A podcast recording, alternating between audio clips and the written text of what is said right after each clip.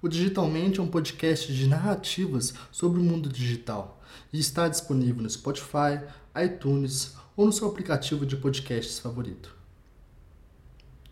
Você já parou para pensar em como o Twitter ganhou uma importância gigantesca nos últimos anos quando o assunto é a criação de pautas na mídia? E quando eu falo em mídia, eu me referencio desde a jornais televisivos aos memes que circulam no Forchan, no Facebook ou no WhatsApp. Todas essas interfaces comunicativas seguem o Twitter como guia. O microblog pessoal tornou-se um termômetro, um gatekeeper, não só para o jornalismo, mas para toda a sociedade em geral. Quando o assunto bomba no Twitter, não é só lá que ele está bombando. Eu gostaria de desafiar vocês a pensarem em quantas pessoas vocês conhecem que realmente usam o Twitter. Se vocês mesmos usam, é claro. Não é estranhíssimo que uma rede social, que não é de longe a mais popular quando comparada às outras, seja tão influente no que tange a outras esferas midiáticas, o que elas conversam e como se comunicam?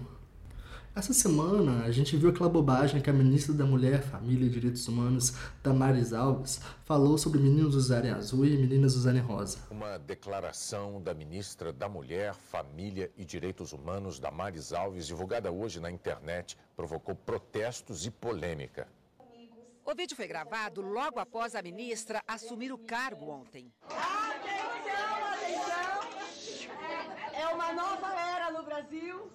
Menino veste azul e menina veste rosa! Não se falou outra coisa no Twitter. E para fora dele também. Como mostrado no excelente artigo do BuzzFeed Brasil, no dia em que Bolsonaro falou do Queiroz, a internet só queria discutir o rosa e azul da Damares. A busca no Google por Damares, mostrada pelo Google Trends, superou e muito o caso de Queiroz mesmo o acontecimento tendo sido apurado e estando sob investigação. Para quem não sabe, Fabrício Queiroz é ex-assessor do senador eleito Flávio Bolsonaro, filho do presidente, e ele é suspeito de desviar parte do salário de seus colegas de gabinete.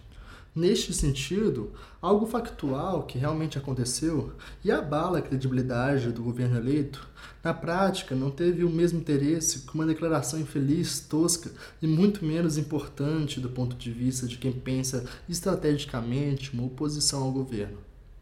Então fica o dilema: como lidar com esse tipo de declaração moral de figuras importantes do governo? A que ponto essas declarações podem estar sendo usadas como cortina de fumaça para que outros acontecimentos não tenham tanta repercussão e importância perante a opinião pública? A única certeza que eu tenho é que não há amadores sentados nas grandes cadeiras.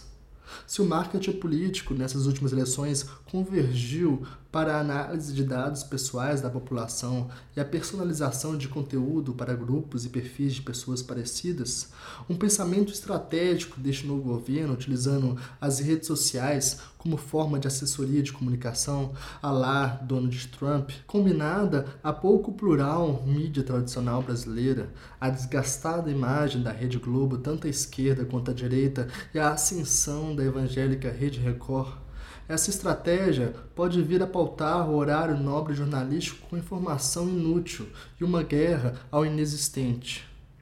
Tal qual o Dom Quixote de La Mancha e o Moinho de Vento, e as conspirações olavistas de fetos em garrafas de refrigerante e dominação comunista global.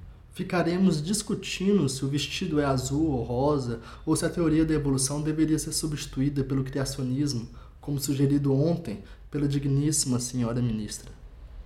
A resistência precisa estudar as interfaces midiáticas mais do que nunca com muita atenção.